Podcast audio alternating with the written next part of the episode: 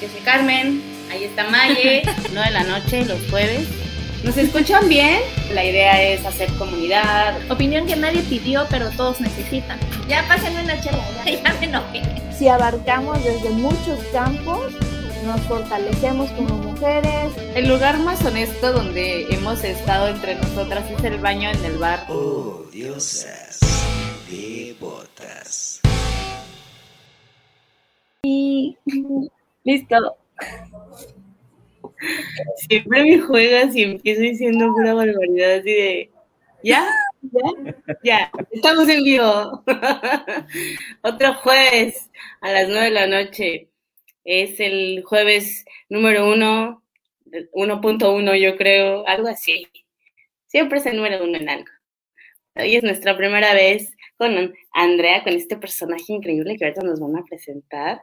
Muchas gracias por estar con nosotros. Yo soy Carmen Bravo, estoy con Mayeli Villatoro. Esto es Odios de Botas y el tema de hoy es controversial, como siempre. Divertido, muchas gracias a todas las que se están conectando, los que se conectan. Vamos a platicar qué gusto esta, esta nochecita rica. Platícanos, a Maye. Esperen, es que estaba buscando. este, pues más que controversial, justo platicábamos ahorita con Jus fuera del aire que mmm, no es nuevo, o sea, ni siquiera es un tema nuevo, todo este tema de la inclusión sexual, la identidad de género, es, es algo que tiene tantos años que ahora que me estoy metiendo clavados en eso, digo, ¿en serio? ¿Y el avance es esto? Es como de, ay, no, o sea, no es nuevo, pero todavía ignoramos muchísimas cosas.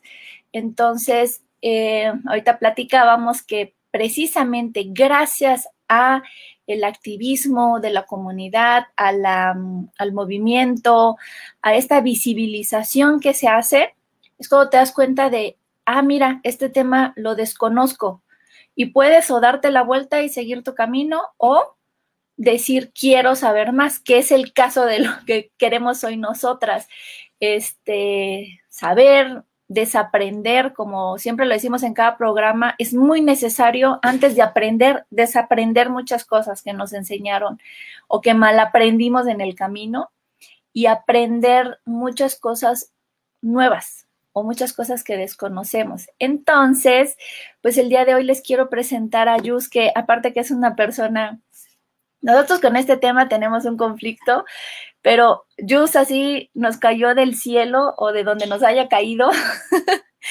y es una persona así súper amable y este, pero pues también tiene una gran trayectoria.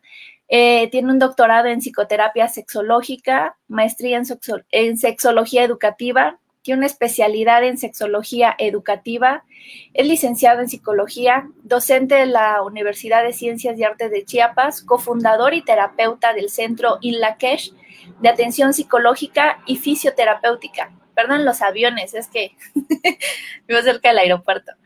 Terapeuta externo de Aldeas Infantiles SOS y parte de la red de inclusión sexual en Chiapas. Entonces, sumamente preparado y realiza muchísima, también esta parte de la, del activismo, pero pues ahora que nos los diga, que nos los diga Yus, ya hablé mucho.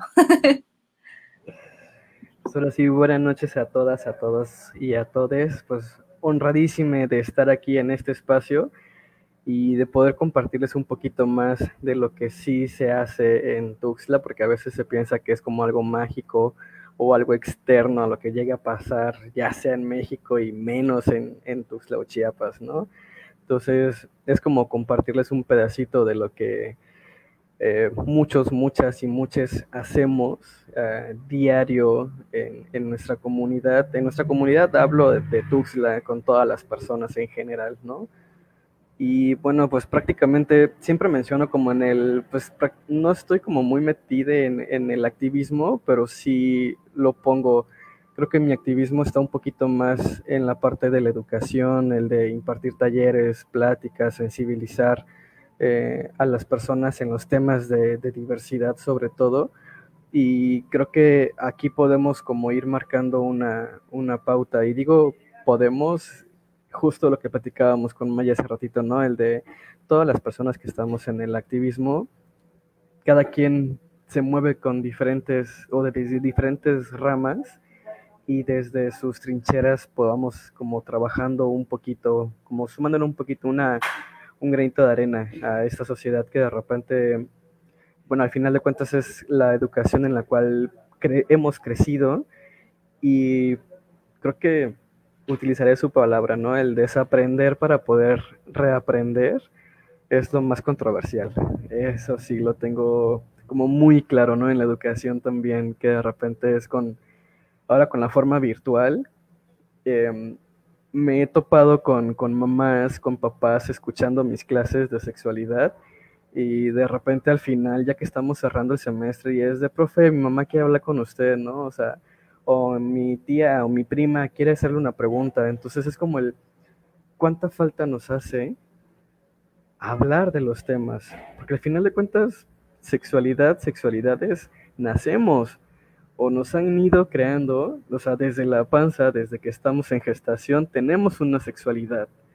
Entonces, falta nada más abordarlo, falta tocarlo. Y creo que esto es como un poquito de lo que, de lo que hago diario, incluso desde la parte de acompañamiento terapéutico, ¿no? Entonces, bueno, un poquito bastante. ¿Por qué crees que sigue siendo tan difícil abordarlo? Por ejemplo, con lo que te platicaba en nuestra experiencia, el por qué sigue siendo tan, tan difícil nombrar, este, reconocer, visibilizar, por qué todavía para muchas personas es un tema tabú. Híjole, creo que desde la educación es como el, desde que estamos chiquitos, chiquitas, chiquites, es, puedes nombrar todas las partes de tu cuerpo, todas, bueno, casi todas las partes de tu cuerpo, menos pene y vulva porque para eso podemos encontrarle un montón de adjetivos diferentes, calificativos y connotativos, todo, todo, todo, menos pene y vulva. Y cuando se le enseña al niño a decir, es que tengo un pene, no, no digas eso, qué cochino. a ver, espérame, pues también estoy diciendo como una oreja, un ojo, una nariz. ¿Por qué cuando, no le, ¿por qué cuando nombran ojo no dicen, ay, qué cochino, no digas ojo? ¿no? O sea, desde ahí tenemos el tabú puesto. Entonces crecemos con ese miedo o con incluso con el niño, no te toques, cochino, Oye, es, también el pecado original, ¿no? Claro, por supuesto. Incluso con ese pecado y ese miedo y ese de no se habla de eso y es bajo las sábanas, eso solamente en casa. De hecho, también, o sea, en la película, no sé si la vieron, lo de como agua para chocolate, cuando les llega el momento de tener sexo, se ponen encima y es como el sexo no es para disfrutar, es para tener hijitos. Claro. Y ahí te lo remarcan. Impresionante. ¿Cómo te lo niegan, no? Es como una puerta cerrada, de no. Y lo pondría un poquito más también con la cuestión de género. Las mujeres no pueden sentir este placer y los hombres sí, ¿no? Entonces las mujeres crecemos con este todavía, este tabú del, híjole, es que sentí placer, sentí rico, ¿no? Y eso está malo. No, en terapia también es. La culpa sí, estoy disfrutando. Estoy disfrutando y eso está mal. La promiscuidad, el de eres una zorra, eres una, todos los adjetivos que hay para definir a las mujeres por esta esta pequeña este, imitación de, de, lo que el hombre ha tenido la oportunidad siempre. Entonces, pues sí, es muy limitante. Y justo el programa pasado, me encanta porque nuestros últimos programas se han enlazado uno con uno. Empezamos con feminicidio, el, el que fue, el anterior fue de abuso sexual infantil y justo nos decía que el no nombrar las partes como el pene, la vulva ocasiona tantos problemas porque un niño ni siquiera lo reconoce. Entonces, que es muy importante que los niños desde pequeños sepan cómo se llaman, cómo se dicen, para que puedan identificarlo hasta el hacer una denuncia. Porque si no, imagínate que quede inválida solo porque su mamá le enseñó a decir este pajarito. Y entonces el pajarito pues es subjetivo y se perdió una denuncia. Y sabes que para las cuestiones de abuso o violaciones, más bien de eh, violación sexual de infantil, eh, llegué a trabajar en la Fiscalía de Adolescencia y muchas denuncias quedaban únicamente en vas a decir, vas a denunciar y quedaba ahí. Aunque la violación estuviera hecha, era porque el niño de siete años nombraba en lugar del pene, nombraba el me tocó mi pipí. Ah, no, no le tocó su pene, me tocó su pipí. Entonces la pipí es una orina, es algo líquido, entonces no, ya no es válido, ¿no? Y muchos se quedan ahí. O sea, muchas denuncias quedan así. Sí.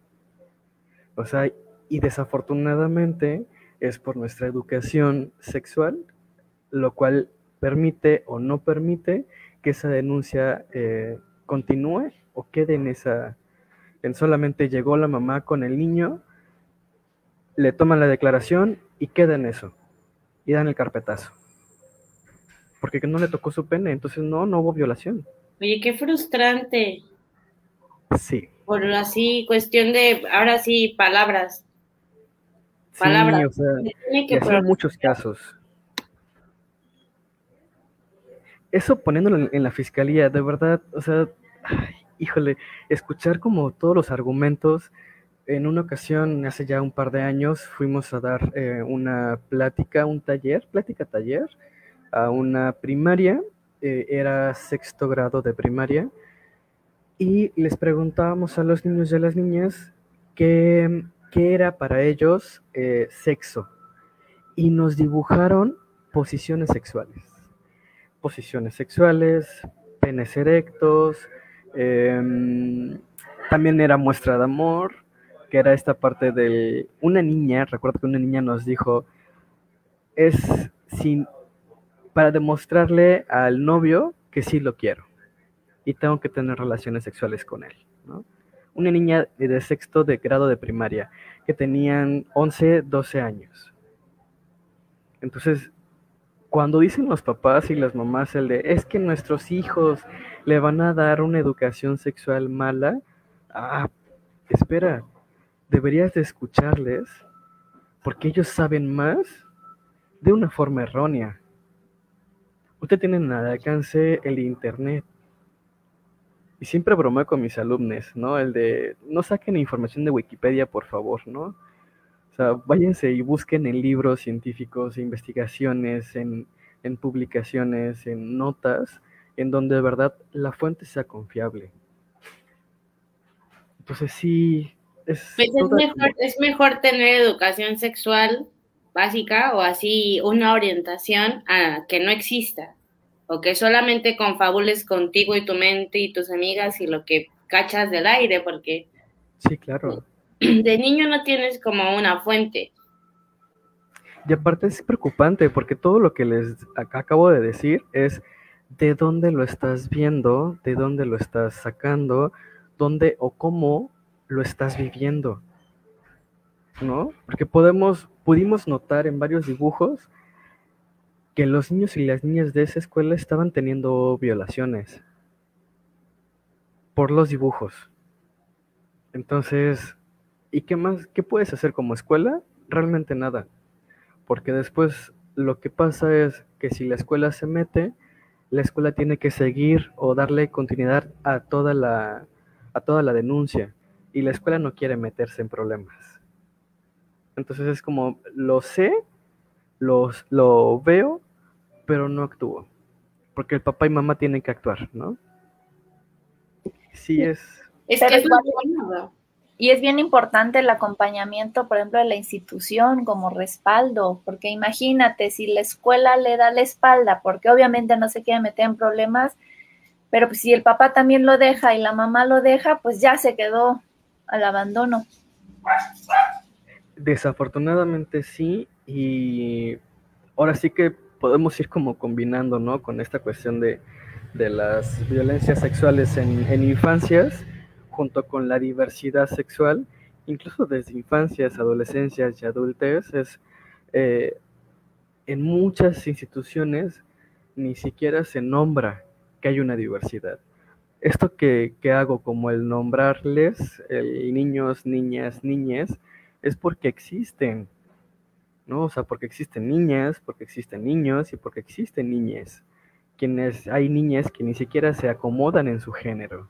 De hecho, se acaba, estaba viendo unos memes ayer en la noche de esto que pasó con la RAE, de que la RAE mete, a, mete este, palabras como ALB hasta OLB, pero no reconoce este no reconoce el él, ella, o sea, todo esto no lo quiere reconocer. Y veo que hay como mucha que por ejemplo, hay, hay dentro del tema de la inclusión sexual, hay muchas capas, hay muchas etapas muy importantes y la gente se quedó trabada aquí con el lenguaje inclusivo. Es como, ¿en serio? ¿No están viendo toda esta parte de aquí al lado y están todos peleando? Y es como de, o sea, con esa energía que se pelea el lenguaje inclusivo, se debería de pelear por, oye, no mates gente por transfobia, oye, nos pronunciamos contra esto, no contra el sagrado lenguaje. Luego la gente ni sabe escribir bien, ni siquiera saben poner acentos y están peleando eso.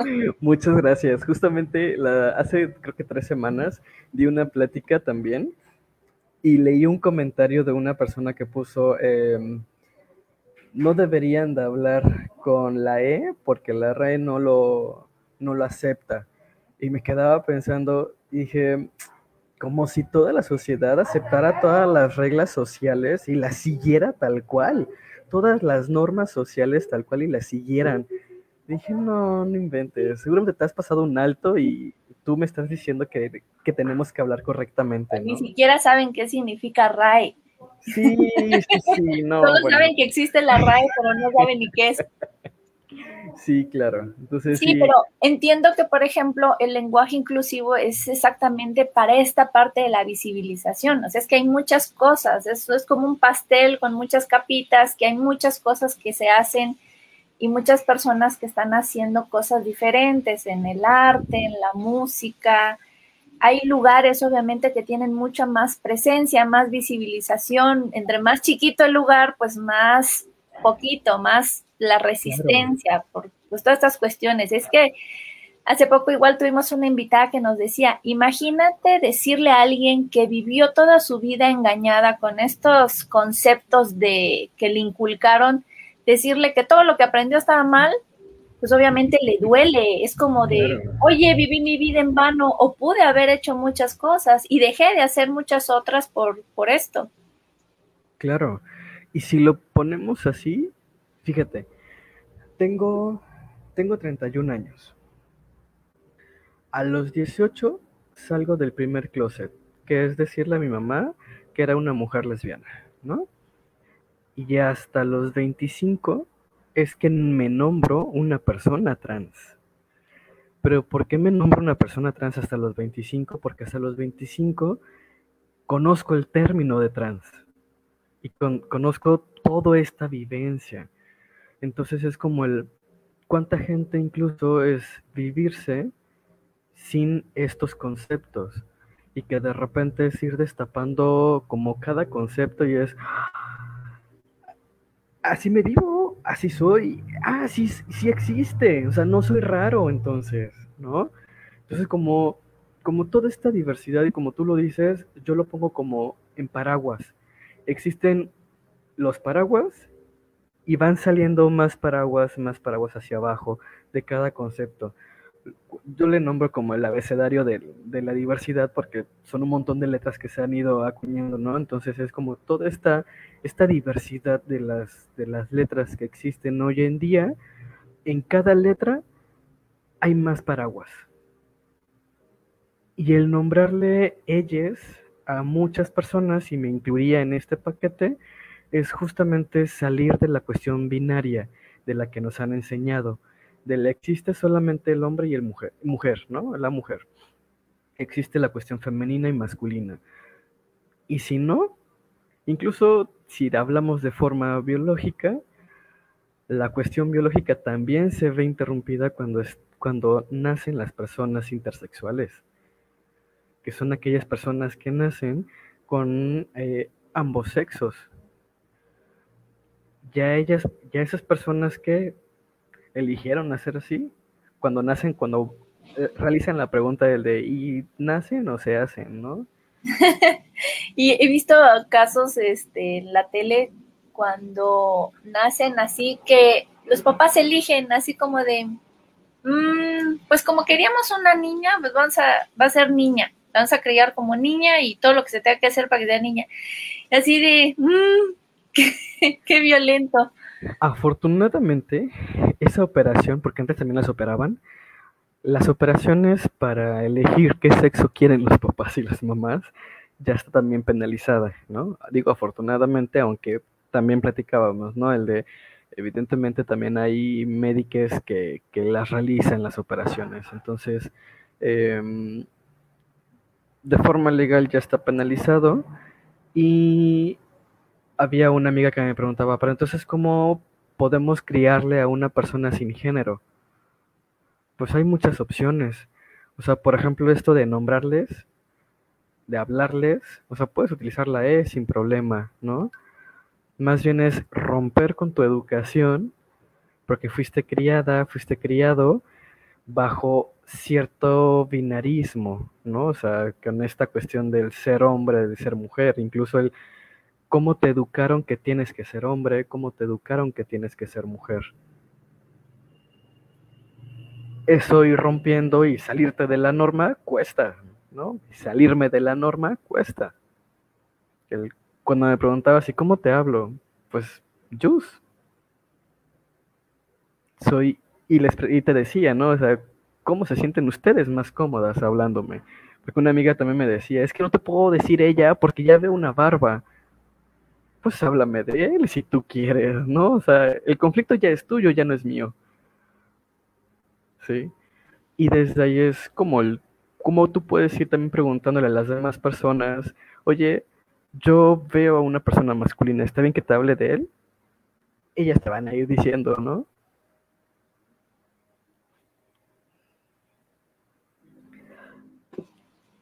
Car, Pero sí, es que es bien importante, por eso este te acosaba con mis preguntas, porque a veces también yo creo que a muchas personas pues nos pasa, no es con el ánimo de ofender, y también la otra no es que nos tengan que dar una explicación, porque oye, me merezco una explicación, ¿cómo es que de la escuela te conocí este, así y ahora te veo y eres así, entonces no te identifico? No es como dar una explicación, pero sí el saber nosotros cómo, cómo dirigirnos para que llegue un momento en el que sea normal. Lo platicamos mucho con Car. Es que tiene que haber un momento en el que es como de, hola Car, ¿cómo estás? ¿Qué estás haciendo? Que sea esa identificación. Y creo que desde ahí, o sea, como en el, cómo vas visualizando e incluso siempre también es mencionarles, ¿no? Como el escucha a la otra persona cómo se nombra. Porque muchas veces lo que va a pasar es que eh, se va a nombrar, o sea, tú vas a visualizar, por ejemplo, ¿no? Ahorita tengo la barba y de repente es, ay, sí, conmigo misma, lo que yo, mujer, estoy haciendo, y tú digas, se está hablando en femenino, ¿verdad? Entonces lo que queda es hablarle en femenino. Si de repente empieza a jugar, lo que yo regularmente hago es jugar con los pronombres, es como el sí, ella, ella, él, ¿no? Ella. Y te causa duda, igual y le preguntas, como el, oye, fíjate que te he escuchado nombrarte ella, él, ella, ¿cómo te puedo nombrar? ¿Cómo te puedo hablar? ¿No? Entonces eso es nada más como la escucha porque a veces dejamos de escuchar a la otra persona y queremos imponerle algo. Y sí me ha pasado, o sea, tuve una amiga que me dijo... ¿Y si te contesta como Juan Gabriel? Lo que se ve no se juzga. ¿Qué pedo? lo dejaría. O sea, es otra vez escucharle. Igual, igual le dices, oye, Jus, ¿qué onda? ¿Qué estás haciendo? Y no utilizas ningún pronombre. Claro. A mí como tal, claro, que para mí nadie se refiere como todo el tiempo, yo, mujer, mujer, mujer, mujer. Hola, Claro. mujer. Ajá, Ajá, es como, pues es normal, es una persona. Para mí es eso, ¿no? Verlos como, pues, normal, güey, es una persona. Realmente, yo ni siquiera como que uso estos pronombres de, como dices, usando la E, porque yo ni siquiera tengo que tener una un pronombre para una persona, es una persona. Siento que la inclusión también es muy mental, ¿no? Muy en la cabeza, muy como te enseñaron a tratar a los demás, o como tú quieres tratar a los demás, como personas. También hay mucho miedo um, a lo desconocido desde toda la vida. Entonces, como nos educaron de niño, niña, rosa, rosa, azul, si acaso un amarillo, pero nos configuraron así. Entonces ves como una pieza de otro color y dices, oye, qué bonita pieza, pero ¿por qué es de otro color? O sea, a mí me da curiosidad. Pero vas y le preguntas a la pieza, oye, ¿por qué es de otro color? Y se encabrona y te dice que lo que se ve no se juzga y que te mandan la chingada y tú así de, güey, ok, esa pieza es encabronada, pues está encabronada porque trae una historia, ¿no? O sea, también Claro. entiendes que está encabronada por algo. Hay una historia, hay un trasfondo. Pero como te digo, nos da un miedo así de ya después acercarte a preguntar porque te contestan feo, te se encabronan y tú no sabes de repente cómo, dirigirte o cómo acercarte y dices, bueno, pues ¿por qué se enojan si no nos dicen cómo, pero se encabronan si te diriges de una forma? Entonces es como de, ah, qué confusión, mejor no les hablo. También uno se encierra y así como, pues no quieres hablarme, no te hablo y pues más segrega, ¿sabes? Hay más segregación lejos de, de unión. Entonces es como nuestra idea, informarnos para abrirnos nuestra perspectiva, saber cómo a, dirigirnos unos a otros, que yo creo que no debe de haber una barrera o una forma de simplemente el respeto y el, el nombre, digo, todos tenemos un nombre y si te presentas como Andrea o como Jus, de, hacer, de esa forma me voy a dirigir a ti. Es como sentido común, pero bueno, el sentido común no es tan común. Como te digo, hay un miedo atrás. Me imagino que este miedo tú lo sentiste desde el día uno, porque es, o sea, si uno no comprende uno mismo, perdón, mi perro, No te preocupes, aquí también escucho un montón de cosas. Espero que no se escuchen por ahí. ya escuchamos a los, los cohetes. Sí. Em, fíjate que yo creo que, híjole, marcaría como dos, dos pautas, dos eh, parteaguas importantes en mi vida. La primera que fue la salida del primer closet, y lo digo de forma coloquial para que puedan como comprenderlo más fácilmente, eh, es justo esto, ¿no? El de cuando le digo a mi mamá que me gustan las mujeres. Em, yo creo que eso me ayudó mucho a poder salir del closet la segunda vez. Eh, La primera vez sí fue como un poquito más, con mucho miedo. Em, recuerdo que mi mamá me hizo la ley del hielo un año, viviendo en la misma casa, se dirigía a mis hermanas, a mí no.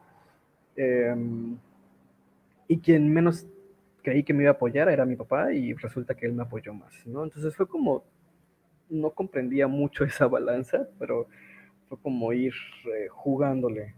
Em, para la segunda salida del closet estaba la mitad de la maestría. Entonces, siempre menciono como algo muy importante en esta parte, el de, en ese momento tenía muchas personas que eran mi red de apoyo. Y aparte que estaba la mitad de la maestría, la mitad de, o sea, la maestría de sexualidad, y abordamos el tema de trans. Llegaron testimonios, y ahí es donde yo me doy color de, "Ah, así me he vivido tanto tiempo, ¿no? O sea, como el nombrarme por fin tanto que yo me había sentido en, en desacuerdo incluso con mi mismo cuerpo. Y aquí es donde hago la aclaración, el de la transición yo la realizo para modificar mi cuerpo, no para modificar género, no cuestiones sociales, no nada de eso, ¿no? Cuando me empiezo a cuestionar es, híjole, todas estas cosas de vatos no están tan chidas. No, no me agradan. Esta sociedad masculina no, no me gusta, ¿no? Y es ahí donde me empiezo a cuestionar mucho y donde empiezo a, con el choque y a romper con el qué tanto quisiera que me nombraran él o qué tanto me gustaría que me nombraran ella porque no me siento a gusto con el, con el género masculino. Pero también sabía que no me, no me sentía a gusto con este género femenino porque me habían enseñado como ciertas cosas de las mujeres, de los hombres. Y lo que veníamos también platicando, al final de cuentas, los parámetros que yo tenía de las personas masculinas, papá, abuelos, tíos, amigos, pues tampoco están tan chidos, ¿no? Porque no están tan deconstruidos socialmente hablando. Entonces es como el, ay, yo no quiero llegar a ese lado, ¿no? O sea, como el, ay, qué feito ser vato. Siempre lo he nombrado así. sí, sí, sí, la verdad. Entonces, por eso es como el, desde mi vivencia rompo con muchos estereotipos. O sea, incluso rompo con el estereotipo del ser hombre transgénero. Y por eso me nombraba como políticamente hablando, soy un, hombre transgénero, sí. De ahí soy una persona. ¿No? Y si tuviera que poner una etiqueta, sería queer. Y hasta eso, otro rollo también, porque si le pongo también la etiqueta queer es romper con, la, con lo queer y tampoco es como tan, tan queer lo mío, es mucho, mucha reflexión, por así decirlo, ¿no? Entonces, pero sí es al menos una persona no binaria, para no crear tantos conflictos. Justo hoy es el día, estaba viendo que justo hoy es el día de no binario, nunca lo había escuchado, está increíble, pero también me hace así como, wow, otra etiqueta, otra cosa que aprender, o sea, que entender que Identidad general no, binaria. ¿De dónde sale esto? Tú platícanos un poco. Justo del romper con la cuestión binaria y que habemos muchas personas que no nos identificamos con la cuestión femenina, con la cuestión masculina. Y es, ¿y qué pasaría si te quedas en medio? O sea, ¿y qué pasaría si decides que no quieres ni café ni leche, sino café con chocolate? Eh, se lo revuelves, ¿no? O sea, como el, ¿y qué pasaría si te quedas en medio? De un continuo. Y te quedas, y me quedo con la etiqueta. Y, lo pongo así, el, a veces las etiquetas ayudan y a veces eh, arrastran. Pero cuando trabajo eh, con personas trans, sí es importante, y lo nombro así, es importante nombrarte para poder dar pertenencia a tu vivencia. Y después de que ya te diste como un poquito más de camino, de luz en, ese, en esa etiqueta, ahora sí, rompe con esa etiqueta y que no sea, por ejemplo, Carmen, que no te quedes con la etiqueta de que eres una mujer, Carmen. Simplemente eres Carmen. Y que aún así, Carmen es una etiqueta, ¿no? Pero que tú decides quedarte. Entonces es como el ir rompiendo con estos, con estas etiquetas que la misma sociedad a veces llega a imponer, pero que a veces, por ejemplo, en estas vivencias, sí es como necesario nombrarlas para poder encontrar un sentido de pertenencia. Es como cuando eres mamá, que ser mamá es una etiqueta, entonces eres la mamá, ya no eres una persona, te convertiste en la mamá o eres esposa, entonces te tienes que comportar como la o como una esposa. Hace poco, no tiene mucho que ver con inclusión sexual, pero me encontré con una amiga de la secundaria que era muy inteligente, este, así, pero súper, súper inteligente. ¿Cuál era la etiqueta de ella? Era la más inteligente del salón todo el mundo se peleaba por sentarse atrás de ella para copiar, pues, porque era la única que se iba a salvar, la única, así perfecta. Entonces me la encuentro y como ella no tenía, sí recuerdo algunas dos características más de ella, por ejemplo, que le gustaban las caricaturas, tal vez su peinado o que era muy, muy graciosa, pero su etiqueta era ser la inteligente. Y un día me la encontré entonces, no sé por qué agarré y la primera idiotez que pregunté es como casi, casi de, ¿y sigue siendo igual de inteligente? O la presenté diciendo, ella es la más era la más inteligente de mi escuela. Y ella fue como de, ya no, ya soy otras cosas. Me quedó muy marcado el trancazo que me dio cuando me dijo eso de, es que soy otras cosas. Y ya luego platicando con ella me dice, es que toda la gente me sigue relacionando con que yo era la más inteligente, pero he hecho más cosas de mi vida. Y justo la que menos me interesa es que digan que soy inteligente, porque pues soy esto, soy el otro. Y sí, la vi con una personalidad totalmente diferente, muy desenvuelta, muy segura. Y dije, ¿cómo es que nos quedamos hasta con esas etiquetas que nos pusimos en la escuela? O sea, estoy seguro que todo mundo tiene, identifica a sus compañeros ay, este era el borracho, este era el, la que se robaba los lapiceros. Y sí, o sea, creo que desde ahí es también como ir rompiendo con esas etiquetas que te decía, el de, pues sí, o sea, al inicio es importante nombrarte, pero ya después rómpela, o sea, que no te cases con esa etiqueta. La etiqueta no te hace a ti, ¿no? Entonces, creo que también una de las, cuando realizo ejercicios o talleres, es justamente eso, ¿no? La presentación y es el preséntate como regularmente lo harías. Y siempre, o sea, eso no hay fallo, el de que todas las personas se lleguen y se presentan, hola, mi nombre es tal, ¿no? Y queda puesto. Y les pregunto, ¿y entonces por qué quieres averiguar en las demás personas si es hombre o es mujer? Si tú no te presentas siendo, ay, fíjate que yo soy Jus y tengo una vulva entre las piernas. ¿Tú quién eres? ¿y qué tienes entre las piernas? ¿No? Y sueltan la carcajada, porque justamente desde ahí es como el, ¿desde dónde está esta duda? Y tú no lo vas a hacer. Tú no vas a ir el día de mañana y vas a salir por la calle y presentarte con alguien, y mucho menos con la persona que te gusta, decirle, hola, mucho gusto, yo soy Yusi, tengo una vulva entre las piernas, ¿y tú? le digo, no creo que nadie se llegue a presentar así, ¿no? Entonces es como, las etiquetas van y vienen también.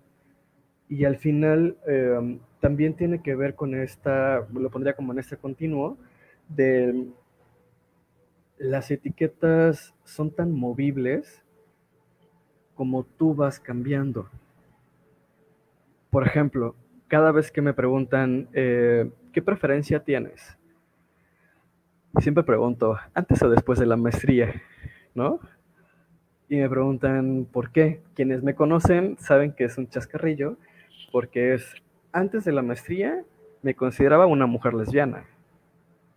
Pero pues después de la maestría, porque ya inició transición, em, lo que digo es, la sociedad así ya no me va a decir, ya no me va a creer que sigo siendo una mujer lesbiana, ¿no? Entonces, socialmente, pues soy un hombre este, hetero, ¿no? Pues te digo, o sea, al final de cuentas las etiquetas se mueven. Si tú te mueves, también se mueven. Y siempre también lo menciono, ¿no? El día de hoy, hetero. Mañana no sé, pregúntame. A igual y ya cambió, ¿no? Los gustos también cambian. Exacto, lo que nunca vamos a dejar de ser son personas, ¿no? Humanos, seres humanos, y creo que es lo, lo que más importa como había un chiste, hay un chiste que decía así, ¿tú qué eres? Este, y el etiquetas, ¿no? Y, el, la persona decía, soy humano, igual que tú. Sí, también, lo he pensado lo que decías de jamás, jamás me presento yo, hola, soy Carmen, soy mujer. O sea, jamás llegas a decir eso. ¿Por qué, ¿Por qué pides a las otras personas que lo hagan? ¿no? ¿Por qué quieres eso? O sea, y como también había, había recientemente, no sé cómo llamarlo, si un chiste o qué, pero decía, si nadie llega y se presenta, hola, soy Carmen, soy y soy hetero, o sea, hola mamá, me gustan los hombres, o sea, jamás llegas a decir eso como aclarar esas cosas que a nadie más le importa más que a ti y ya. Hay gente que se siente de jamás me dijiste que eras gay. ¿Qué te importa? O sea, te dejan de hablar o ¿por qué no confiaste en mí para eso? O sea, güey, es como el drama que quieren que exista Sí, sí, también en la vida, porque realmente no debería importarle a nadie si es gay o no es gay, o si le gustan las manzanas más que las peras. Güey, es su pedo. Pero bueno, a todos les importa y les incumbe, y a mí, yo soy muy curiosa, y Mayeli también, y nos interesa mucho también saber qué hay detrás de todo esto y por qué hay tanto ruido, por qué hace tanto controversia. Y que nos aclares también, ¿no? Porque no, nos- no vamos a sacar esta información de una enciclopedia o de, una, de un hashtag o de un- algo así. Realmente siempre viene de la experiencia y de la experiencia humana, desde el sentir, desde, miren, yo me siento así, esto funciona así, porque, pues como dice Mayeli, existen muchos pronombres y cosas que desconocemos que también nos hacen de, qué miedo que me conteste feo, qué miedo que, que lo pueda herir, herir sus sentimientos, su susceptibilidad, su susce- susceptibilidad, no sé, también viene una serie de cosas de responsabilidad, ¿sabes?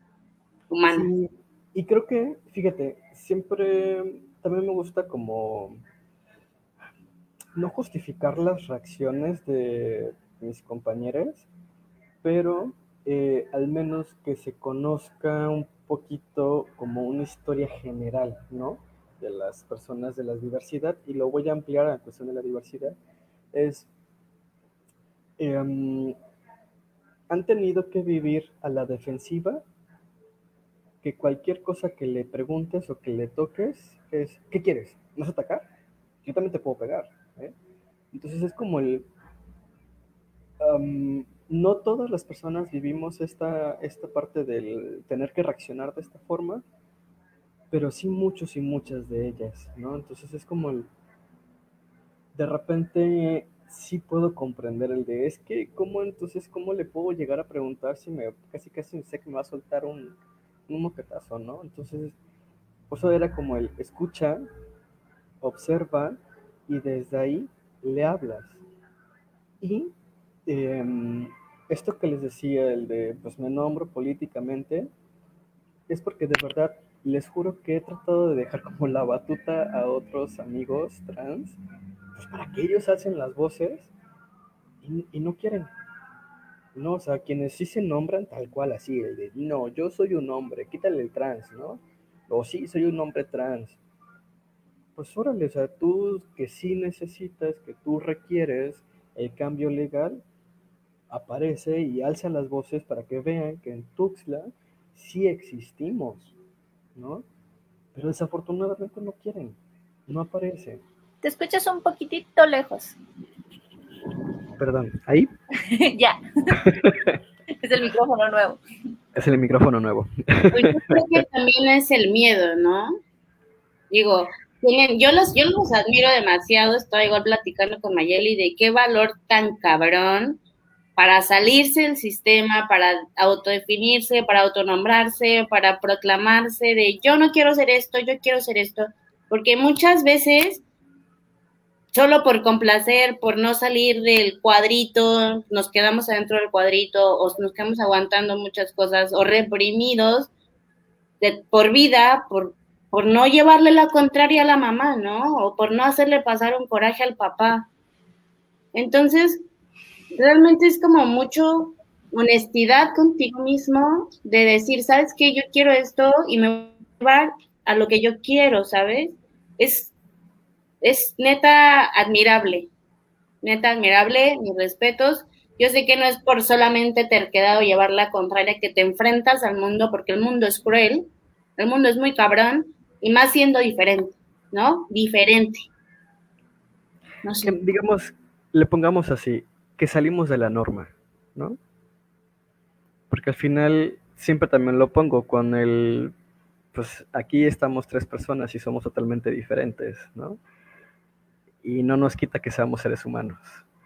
Entonces creo que desde ahí, creo que esta diferencia ayuda a que podamos coexistir. Y eso es lo que más eh, creo que beneficio le saco, ¿no? El poder ser diferentes de, todo, de todos los demás, las demás.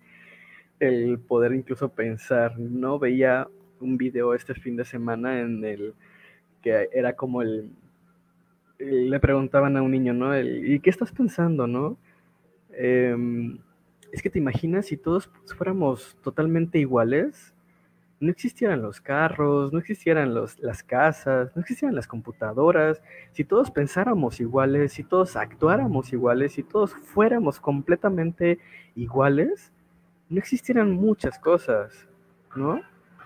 Ni siquiera pudiéramos jugar a adivina quién, porque todos serían iguales. Ay, qué horrible, qué pesadilla, qué pesadilla. Realmente las, las personas diferentes son la luz del mundo entre la batalla, o sea, realmente los que da esperanza de hay algo diferente, algo nuevo, hay, hay esperanza, ¿sabes? No todo es cuadrado, no todo es esquina, esquina, esquina. Y, y estas personas rebeldes son las que nos llevan a todos a rebelarnos, a decir, yo también me siento así, yo también, y empieza esa empatía, ¿sabes? Es, esta sentirse parte de, no estoy mal, no estoy loco, no estoy enfermo, no no compuesto, porque te hacen creer eso, que los que piensan diferente es mal, está loco, es esquizofrénico, apastíllenlo, este, sánenlo, porque está enfermo, es diferente. Y realmente no, es, es el sacar el hilito, yo creo, rojo, negro, del color que quieras para llevarnos a otro mundo, ¿no? Sí, creo que desde ahí, otra que lo acabas de decir, es todas estas personas que han inventado muchas cosas es porque han sido totalmente eh, fuera de la norma y no precisamente de una, una, norma diversidad sexual, ¿no? Entonces, como el salirnos de la norma también está bien. Porque también nadie te garantiza que es lo mejor o lo único que hay o lo bueno o lo, o lo correcto, o sea, eso nos dijeron que era, ¿no? Pero nadie te garantiza que sea así, o sea, que sea el camino correcto, ya sabes. Claro, y, créeme que sí, porque, em, fíjate, lo nombro así. Llevo ah, seis años, eh, seis años en transición hormonal, siete años en transición psicológico. Y siempre lo divido en, en, estas dos fases porque sí es para mí muy importante mencionarlo, el de me llevó todo un año poder asimilar que sí quería eh, realizar la transición, ¿no? Y cuando tú mencionas como el cuáles han sido tus el mayor miedo o como el si has pasado miedos, em, creo que ha sido cuando me inyecté por primera vez. Justo era todas estas voces que tenía en mi cabeza, que era el, ¿y qué va a pensar mi mamá, mi papá? ¿Me van a correr de la casa? Em, ¿Qué van a hacer mis amigos, mis amigas? No voy a encontrar trabajo todo esto que la neta la sociedad nos ayuda a tener un miedo increíble, ¿no? Y les juro que pasé con la jeringa en mano, ya con, con porque al menos los hombres trans es con ampolletas, a diferencia de las mujeres trans que son con pastillas, eh, tenía la jeringa ya lista, me la pasé como cuatro horas con la mano y caminando como león enjaulado en mi cuarto con el lo hago, no lo hago, lo hago, no lo hago hasta que me detuve y dije, esta es la primera decisión que hago por mí y para mí, y eh, sin importarme lo que piensen los demás. Y fue cuando me inyecto, ¿no? Evidentemente sí, o sea, he pasado por cada cosa con la familia también es, y creo que, o sea, la, prácticamente la, la única persona de, la, de mi familia que me dijo así desde el primer día que le dije, oye, fíjate que voy a hacer esto, esto y esto y esto. Y me respondió, ok hermano, te amo, te apoyo en lo que hagas. Fue mi hermana la menor, ¿no? Entonces em, fue como el, ok, dirías Carmen, ¿no? El de, ah, no estoy loco, no estoy mal, ¿no? Entonces es como este apoyo que evidentemente la familia se ha ido sumando, ¿no? Y también es un proceso, evidentemente es como el, les decía, tengo 31 años, 31 años o 25 años en ese entonces, que la familia estaba acostumbrada a ver a una Andy mujer, ¿no? Y que de repente empezaran a ver estos cambios, que la voz empezó a cambiar, entonces es como el, si yo me fui acostumbrando a todos estos cambios que han sido de forma paulatina, pues de menos mi familia, ¿no? Entonces, cuando me dicen, ¿y, te has acostumbrado? Y así de, mm, pues tengo pelos en las piernas, me están, no, no lo esperaba, pero me existen, ¿no? Entonces, acostumbro. Entonces, si yo me estoy acostumbrando a eso, pues quede menos mi familia. Entonces también lo marco ahí, o sea, como el darle chance a la familia que también vaya asimilándolo. Porque como por ejemplo que platicábamos hace rato, ¿no? El de, pues no nos enseñan estas cosas, el que puede llegar a pasar, ¿no? El de, pues te enseñan que, incluso siempre juego el de, cuando, Maye, tú me platicabas que tienes un hijo, ¿no? Cuando estabas embarazada, ¿qué era la típica pregunta que te hacían? Sí, así de que qué va a ser o qué quieres que sea. Y tú así de, pues va bien, gracias, se va formando bien. Sí, es como de lo que sea, pero que nazca bien. O sea, no tienes una preferencia en qué, qué, qué va a ser, nada más quieres que llegue vivo, que esté sano, que no se enferme. Y desde ahí ya se van poniendo las etiquetas. Y desde ahí se van creando expectativas. Y claro, sí, no. De hecho, antes de que nazca ya tienes mil, mil ideas. Ya le compraste la ropa de niño porque eso le va a gustar. Te pintaste de azul el cuarto. Oye, pero todo esto está evolucionando bien padre. Yo sí tengo amigas que sí les, les están comprando ropa de todos colores o de un color así crudo o de así. Ya se está como que estamos evolucionando y eso está bien padre. O sea, esta apertura que, que está existiendo de, de, parte de papás también al apoyo a los hijos.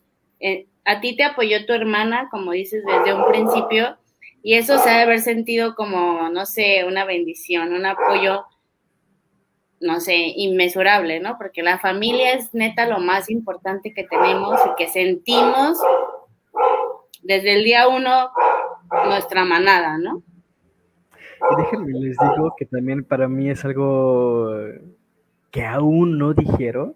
O sea, se los juro que cada vez que me nombra de él, eh, es como, qué rarito se escucha, pero vamos a la par. Ahorita les platico de quién. Eh, soy el primer nieto por parte de mi papá, ¿no? O sea, de todos los hermanos de mi papá y mi papá. Y aparte fui, e-, era hijo único, sobrino único, nieto único por tres años. Entonces, eh, sabrán que las expectativas estaban todavía más arriba.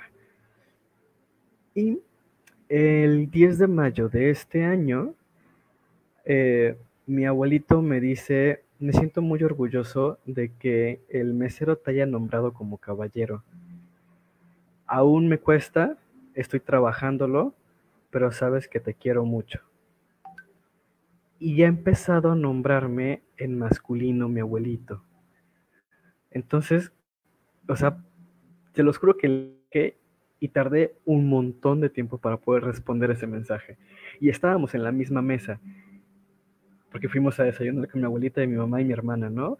Pero era como el, ah, porque estábamos al lado y me dice, te tengo que decir algo.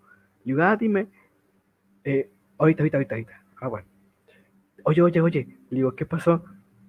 No, ¿sabes qué? Mejor te lo voy a escribir porque me conmueve mucho. Y yo así de, ah, creí que me decía otra cosa, ¿no? Cuando leo el mensaje fue así, Ok, ya entendí. Qué bueno que me lo escribió. Sí, qué bueno que lo escribiste. Qué bonito, y como, como algo así como eso es, es un logro, es un paso, porque, como decía Car, la familia es nuestra primer tribu, nuestra manada, es la gente a la que le importamos. Entonces, cuando cuando pasan esto, este tipo de temas es bien complicado con la familia y también es como, como yo siempre lo digo, de, también hay que dar un tiempo de tolerancia, así de, también tenemos que tolerar esa parte de, es nuevo para ellos, también voy a enseñarte cómo es mi proceso, porque también yo lo estoy descubriendo. O sea, no sé, no sé, ahorita es esto, pero mañana es otra cosa. Y quiero enseñarte, pero ahora sí que cuando existe como ese amor incondicional y regresamos a, lo que te decía, que te contesta una mujer que está embarazada, es como de que esté bien, que esté sano.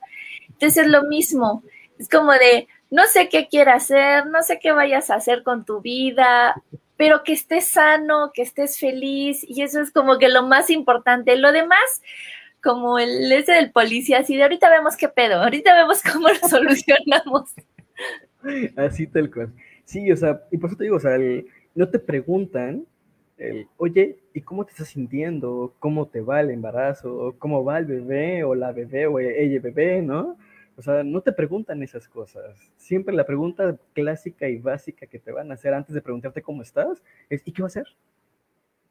Entonces, desde ahí es como el, de, a partir de ese momento es como vamos nosotros sexualizando a las personas y poniendo en binomio. Ahorita, como decía Car, de hecho hay una tendencia ahorita en nuevos papás de poner nombres que no tengan género, para que así de mínimo ya no les metes un problema legal después de estar cambiando ahí papeles o nombramientos y todo, pero es, es, todo esto. Eh, yo siempre lo dije, una vez se lo dije a una persona en una conferencia y casi me mandó a sentar, pero le dije, es que las redes sociales han te han enseñado que del otro lado del mundo esto está penalizado, pero que de este lado sí se puede hacer. Te enseñan cosas donde encuentras seco y dices, no estoy loco, no estoy solo. Antes de esto, ¿qué era? Tu círculo social era tu salón, los niños de tu cuadra.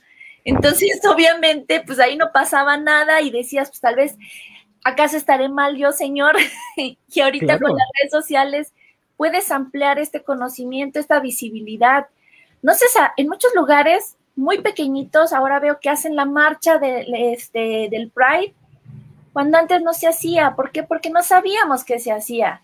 Pero ahora sí, lo ves y si te informas, te das cuenta que tiene mil años, o sea, tiene muchos años que la hacen. Y te quedas, ¿cómo mi pueblo llegó apenas este año?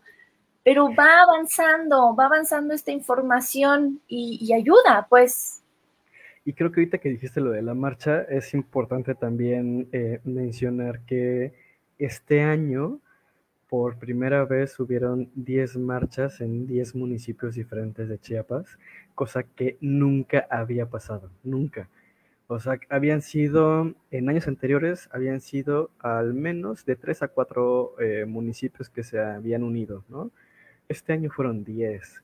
Entonces, lo que les decía es, por supuesto que sí existimos, solamente que no hay una visibilización. En mi pueblo, en Comitán, pintaron un, este, pintaron un, un paso peatonal que la verdad ni siquiera lo respetan como paso peatonal, pero aún así la gente se indignó, están ofendidísimos por su paso peatonal. Nunca nadie en Comitán ha cruzado por ahí, todos cruzamos a media cuadra, o así en sesgado diría. Pero pintaron con este, los colores de la bandera del Pride, incluyendo ya todas las banderas nuevas y este, bueno, no nuevas. Y la gente, los comentarios, yo tomé varias capturas de pantalla para guardarlos y enojarme, porque pues dije, ¿por qué no voy a encabronar en la mañana?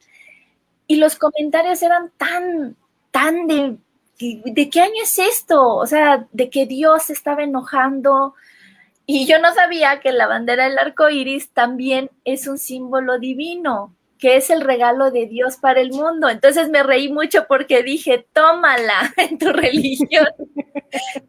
me reí mucho y desde, desde ese momento dije, me voy a hacer mi bandera del Pride nada más por tener ahí mi regalo divino. Pero cómo la gente se enojó mucho, se burlan de esta visibilización cuando pues hace mucho, esa visibilización y el apoyo de toda la gente hace mucho.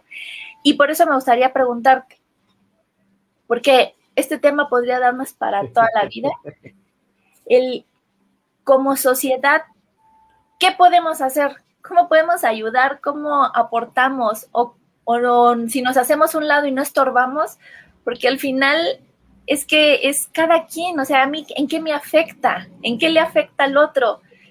Pero ¿qué se puede hacer? Creo que es como la violencia sexual. Si no se nombra, no existe, ¿no? Y en esta parte es igual y a veces no sepas cómo reaccionar, porque a veces es como, eh, lo he sentido como muy hirientes o muy fuertes los ataques, que es como el mejor no me meto para que no me vayan a, no me vaya a tocar a mí también el, el coletazo, ¿no? Pero es, creo que desde la parte más básica, que es desde casa. O sea, si tú escuchas algún comentario que es em, violento hacia la comunidad, que tú digas, no estoy de acuerdo, ya no te quedes callada, no te quedes callado, callade. Es, oye, eso no estoy de acuerdo, por esto, esto y esto, ¿no? O sea, no es como necesario salir a la calle junto con la marcha y decir, ah, yo también les apoyo, sino simplemente desde tu propia trinchera el poder decir, oye, no, no estoy de acuerdo, se me hace muy violento lo que estás diciendo, ¿no? O incluso lo que estás haciendo, o más allá de todo eso. Entonces es incluso el, siempre digo, el, siempre hay una persona de la diversidad en cada familia, siempre. O sea, eso es como de cajón, ¿no? Entonces es, si tú ves a alguien que tú digas, "Mm, creo que mm, no se puede salir de la norma, ¿no? Acercarte a esa persona para poder escucharle, porque no sabes cómo le puede estar pasando. O incluso si tú no sabes cómo acompañarle, cómo escucharle, cómo estar, el de, oye, ¿te gustaría ir con alguien que sepa del tema? ¿Te gustaría tener un apoyo? ¿No? O sea, esas, esas pequeñas eh, ayudas, esa, lo que nosotros le, se nombra como aliadas dentro de la diversidad, es eso. Como en el no me quedo callada y no estorbo, porque muchas, o sea, esas son las palabras que he escuchado de muchas personas hetero que dicen, yo soy aliada, pero no sé cómo ayudar, entonces no quiero estorbar, pero estoy aquí, ¿no? O sea, por ejemplo, en este año con la marcha, que hubieron voluntarias para ayudar a a hacer lo de la marcha, hubieron personas heteros y decían, esta es mi forma de ser una persona aliada en esta diversidad, porque no sé cómo más, porque no estoy en la vivencia, no estoy en esa violencia, pero sí quiero ayudar, ¿no? Y estaban en, el- en la marcha. Entonces son como pequeñas acciones que no es necesario que digas, ay, sí, ya estoy en esta lucha también. Simplemente lo que les decía, o sea, desde casa puedes escuchar, puedes alzar la voz y decir, hey, eso es, no me, no me agrada, ¿no? Es violento. Oye, ¿por qué tú lo defiendes? Tú también eres lesbiana, ¿verdad? No. Pero no soy, no estoy de acuerdo, porque esas también son las respuestas. O sea, que de repente escucho el de, ¿por qué te estás defendiendo? Tú eres gay, ¿verdad? Y es, no, pero es simplemente es respeto. Yo empecé a compartir muchas este, cuestiones de información, de todo eso, y lo primero que preguntaban es, ¿eres lesbiana? Pero sí es un respeto que se tiene que tener y este y tú te dedicas también a hacer esta parte del acompañamiento, Sí. Aparte de todo lo que haces, de dar clases, de todo, también haces el acompañamiento. ¿Cómo es el proceso del acompañamiento? Porque dices que luego llegan con ideas de que el acompañamiento es como de, por favor, compónmelo. Sobre todo con los papás y las mamás, ¿no? O sea, con el... eh, ni que estuviera descompuesto su hijo o su hija, ¿no? Entonces, Quiero que le guste este, el fútbol y, y estas cosas que yo pienso, que yo tenía planeadas para él. Sí, sí, sí. Para empezar, la verdad es que no, no atiendo a menores de edad porque tengo que ser muy honesto.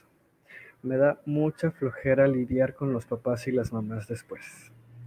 Entonces, de preferencia que sean mayores, ¿no? Em, pero tengo el caso, por ejemplo, de un chavito preadolescente que tiene 13 años y eh, la mamá lo lleva porque eh, en una instancia refería que era por identidad de género, pero más bien era por preferencias, ¿no?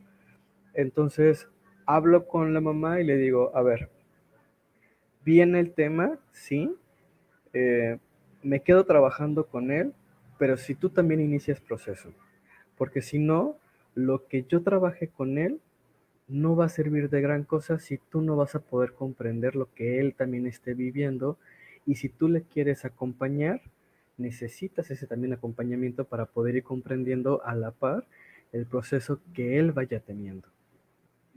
Y resultado final, están en terapia los dos, ¿no? Pero es eso, o sea, el, creo que al final de cuentas es, si no sabes cómo acompañar, investiga. Eso es básico. Si no sabes cómo funciona, investiga. Y dentro de este acompañamiento con los chicos y las chicas regularmente cuando vienen a terapia es porque ya investigaron. O sea, ya tienen información, aunque sea de Wikipedia, pero ya tienen información, ¿no? O aunque sea de, o sea, también ha sido mucho, el de la comadre del amigo, de la amiga del amigo, que le dijo que alguien le dijo que hiciera, ¿no? O que posiblemente era. Entonces también es como, vamos a, a desmitificar un poco más la información, aclarar mucha información.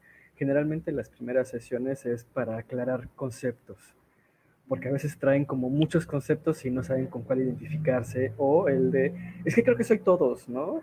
O que le, alguien le dijo que era tal, pero que ya lo investigó y no se siente así, se siente otra cosa. Entonces es como el, vamos a desmitificar mucha información. ¿no? Entonces, y ya de ahí es eh, la misma vivencia que va teniendo eh, la persona en esta propia diversidad o dentro de esta fuera de la norma o heteronorma más bien.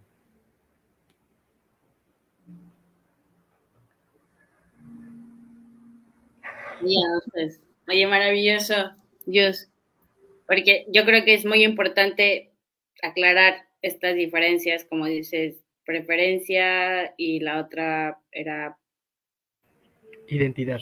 identidad. Igual y nos ayudas aclarándolo, porque yo también me quedé así de...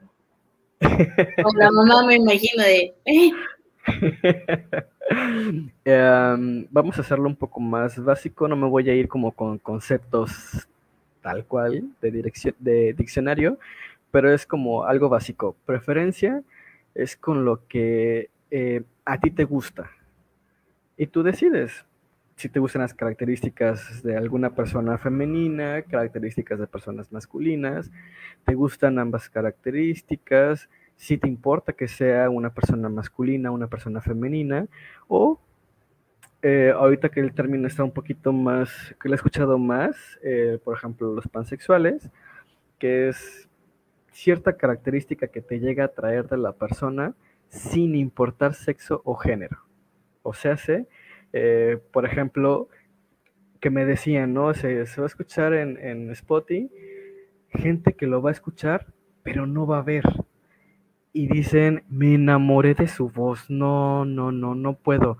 O sea, estoy enamoradísima de esa persona, de su voz.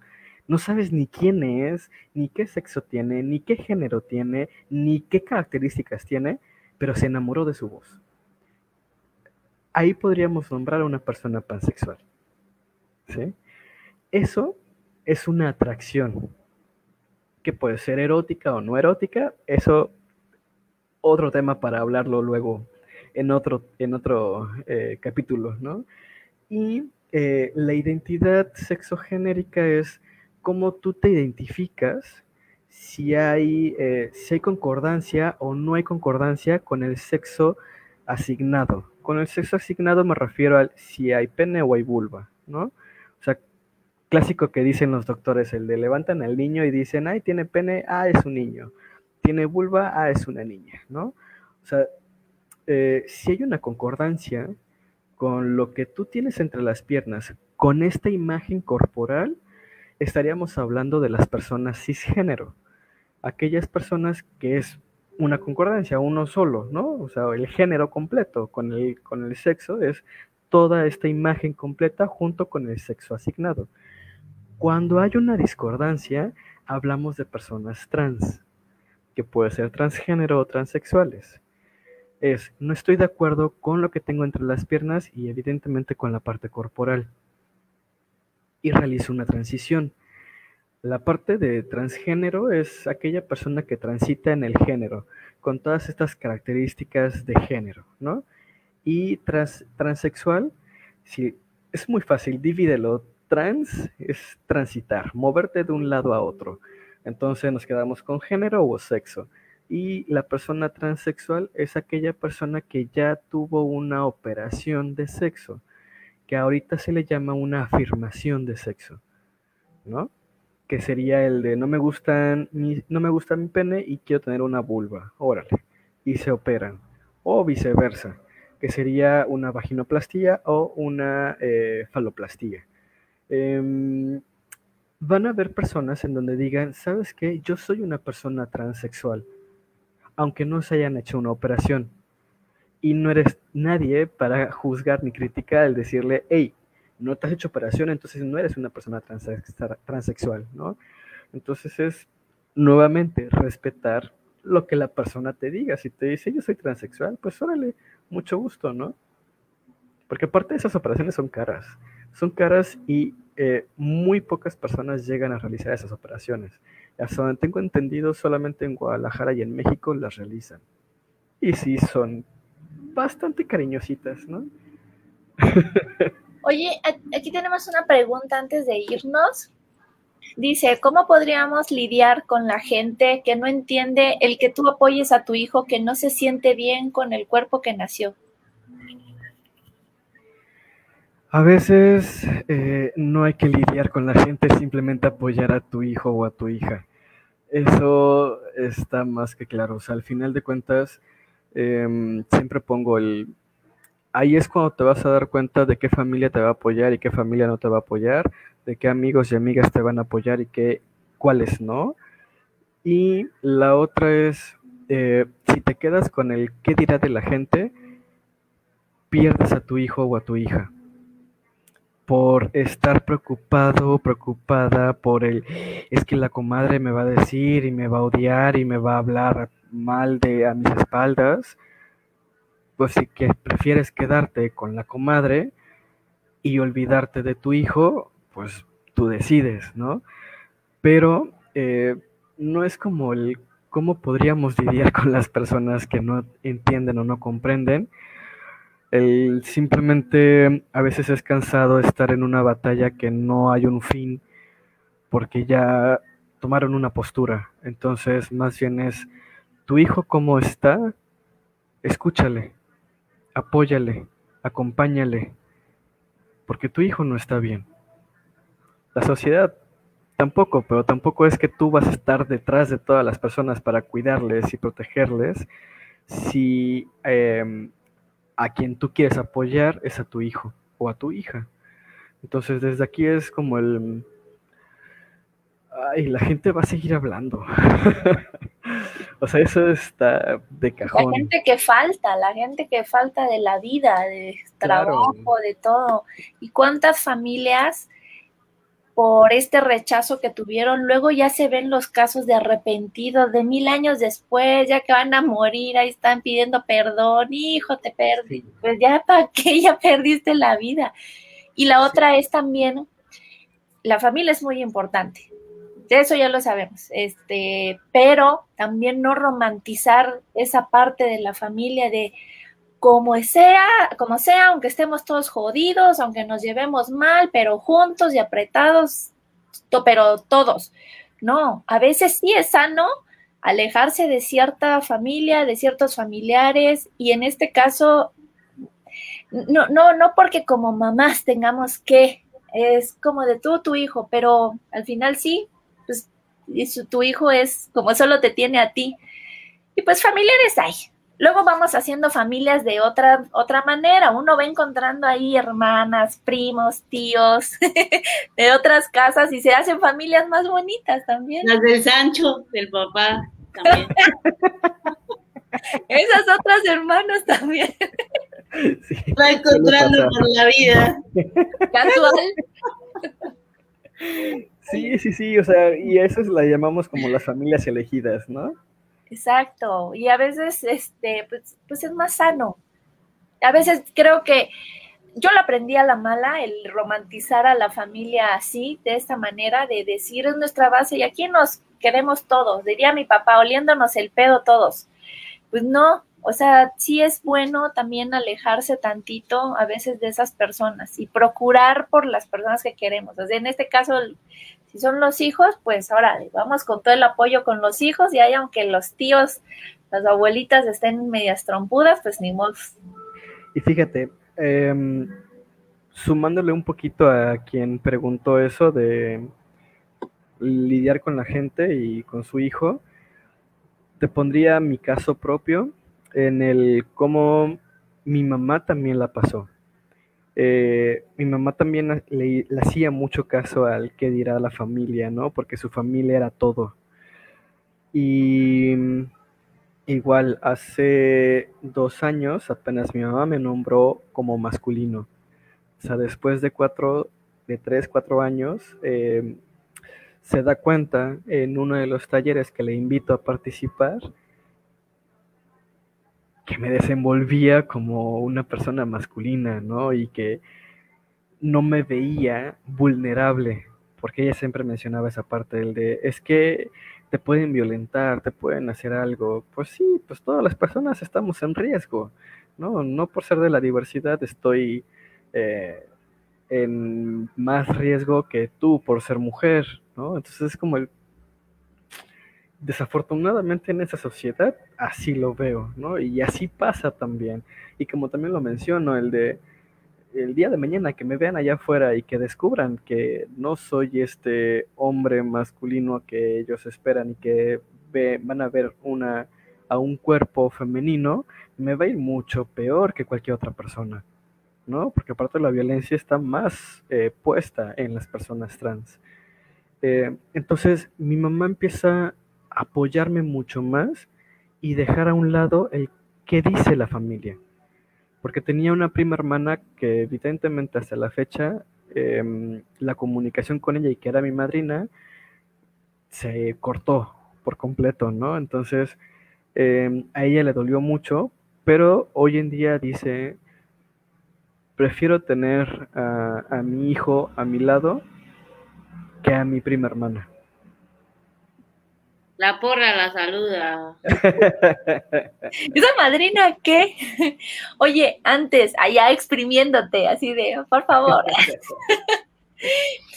lo que comentaste hace un ratito antes de que entráramos, el de se nace o se hace, es que eso es bien importante decirle a la gente. Tengo un amigo que me dijo una frase bien bonita, que cuando le contó a su mamá, le dijo, mamá, no te preocupes, no te sientas mal, este, ni me sobró mamá, ni me faltó papá.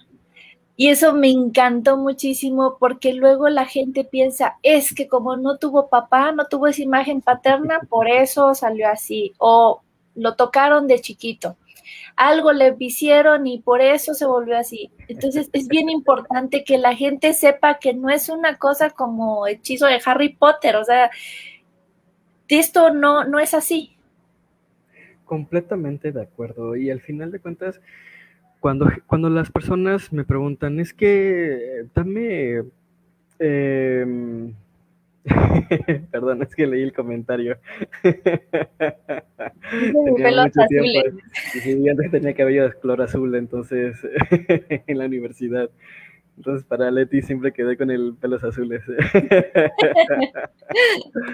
Este. me salí cuando las personas me debaten esta parte del, es que solamente se hace, ¿no? Y te las hicieron, ¿no? Este... mi hermana a mi sobrina le dice que soy su mapadrino, ¿no? Este, cuando hay que debatir científicamente hablando, afortunadamente ya hay estudios en donde eh, se puede eh, dar las investigaciones en donde las personas eh, nacen, porque hay, sí hay cromosomas, ¿no? Evidentemente el resultado no es el 100%, pero si lo vamos así, ninguna prueba es el 100%, ¿no? Si no mal recuerdo, esa, en, esos, en esas investigaciones eran el 96% de la, de la población de estudio, ¿no? En cuanto a la genética. Y dato importante para las personas machistas que me encanta refutar en esta parte es quien da este gen para que las personas salgan diversas es el, eh, el hombre, el esperma, ¿no? Entonces a mí me encanta refutar con esta investigación científica porque desde ahí rompemos con el esquema de que es que las personas se hacen, es que fueron violadas, es que no han probado, esta, esta frase la que más detesto, pero es como, es que no han probado un hombre o una mujer de verdad, ¿no? Entonces como que, ah, híjoles, bueno. Y, y tú como opción tampoco, pero bueno. Entonces es como el, el que puedes ir refutando todas estas teorías. Sí, claro, al final de cuentas es lo que siempre pongo como ejemplo, y lo siento porque a me encanta la comida, me encanta comer, es cómo eliges y cómo sabes que te gusta comer pizza o comer verduras. Tuviste que haber probado tuviste que haber elegido y dicho, ay, las verduras, no, definitivamente no, no es lo mío la verdura, la pizza como la amo, ¿no? Hmm. La misma invitación es igual y prueba. Y además, eh, un maestro que, quiero, quería, que falleció hace poco, que es el era el director de la escuela en donde estudié, decía, e incluso hay también estudios, eh, Kinsey también decía, el, todas las personas nacemos bisexuales. Solamente que hubo una cuestión judio-cristiana que nos vino y nos enmarcó el hombres con mujeres y mujeres con hombres para la reproducción. Y lo demás todo es pecado, ¿no? Y desde ahí nos vamos, porque aparte también es conocer la historia de la sexualidad. Y si nos vamos con la historia de la sexualidad, antes de que entrara el judeocristianismo, todo era como con mayor libertad, sin tanto juicio, sin tanta crítica, sin tanto el, eso es pecado, ¿no? Entonces es como el, mm, relájate tantito y disfruta. ¿Qué te gusta hacer? No, pues me gusta salir a caminar. Pues a mí no me gusta salir a caminar, pero pues va, te respeto, ¿no? A mí me gusta comer la pizza. ¿Si te gusta comer la pizza? No, es que me cae mal la pizza. Pues oye, te respeto, no te obligo a comer la pizza. ¿Sí? Entonces, ¿por qué tendríamos que obligar a las demás personas a que tienen que ser hombres con mujeres y mujeres con hombres? Dani, todos bisexuales. Uh, pero De hecho, está mejor no binario. Hay más gama. Poli, poliamorosos, ¿no? Ah. Eh, está padre. Oye, pero pues la intensidad de la iglesia también está donde que apedreaban a las mujeres a la muerte, o sea, esta cosa está muy intensa de toda la vida, ¿no? Entonces... pero antes las mujeres tenían el mandato. Y también es ahí que se desconoce mucho quienes tenían la voz y el control de todo éramos las mujeres, no eran los hombres, y eso se desconoce. ¿Sí? por ejemplo, en la época de, de Grecia, quienes también tenían la batuta y como en algunos puntos las decisiones eran las mujeres, no eran los hombres. O sea, eso que dicen es que los hombres siempre han tenido el poder, no es cierto. Entonces es como muy interesante, como el volver a retomar todo esto. Pues ya andamos en esas, en andar retomando. Claro. Poder. Sí, sí, Y en esa lucha siempre lo digo, o sea, cada vez que salen con el, con el 8 de marzo, em, a mí me encanta, por ejemplo, nombrarlo y decirlo y, y decirme, o sea, yo como mujer, por supuesto que también hago la lucha desde mi trinchera y sé que ocasionaría como mucho revuelto si salgo a la marcha, porque quien no me conoce va a ver a una persona masculina, ¿no? Y puedo salir violentada en esa marcha. entonces me abstengo de ir. Pero sí lucho desde mi propia trinchera. Y eso es como el cómo poder estar como aliada en una lucha, hablándolo, nombrándolo, visibilizándolo. Pues muchas gracias. ha estado bien bonito. Yo dije así como de, ay, no, a ver si no a los cinco minutos nos dice estas imprudentes con sus preguntas. Nos vamos sin programa. ¿O no, Carl? Oye, pues ha sido el en vivo más largo que hemos tenido. Ya llevamos una hora y veintitantos minutos y los veo tan cómodos. Así que vamos a seguirle, no hay bronca. Pues. El que nos hayas abierto el panorama, que te hayas abierto tú para darte a nuestros, no sé quién nos vean, pero alguien nos ve, este, para informarnos, para iluminarnos, para educarnos. Yo llamo cada vez que alguien me, me comente algo que no, que no sé, si le digo gracias por educarme, eh, me ayuda, crezco. Y en, en, resumen, este tema yo sí siento que es respeto, ¿no? El respeto para todos, humanicémonos porque somos humanos. Y te abrazo, te abrazo muy fuerte. Muchas gracias por estar, estado ahí con nosotras. Espero que no, en otro momento nos vuelvas a acompañar, porque por lo que vi de tu currículum sabes muchísimo de sexo y sexualidad. Y ese es un tema también bien tabú, que desde ahí, desde ahí estamos podridos, mal, porque mal informados, porque no lo decimos como debemos de decirlo. Y siento que hablar estos, este tipo de temas, tenerte, tenerte a ti invitado haya sido enriquecedorcísimo, riquísimo, muchísimas gracias y a seguir hablando. Totalmente honradísimo de estar en este espacio. Creo que de estos espacios se necesitan urgentemente muchos, por favor. Y abordar estos temas tabú, sé que muy pocas personas se atreven a tocarlos. Entonces, también decirles a ustedes que gracias por, por aventarse y aún así con todo el miedo de abordar estos temas que tampoco son tan fáciles, ¿no? Yo acosando, es que lo que ustedes no saben es que preparaba mi pregunta para mandarle a Yus, así como de, y se lo pasaba por filtro este, a mi hijo, así de, ¿ves bien que le pregunte esto? Así de, sí, mami, ya está bien. Chris fue el que me ayudó, este, porque él me educó, él es el que me educó en chorro.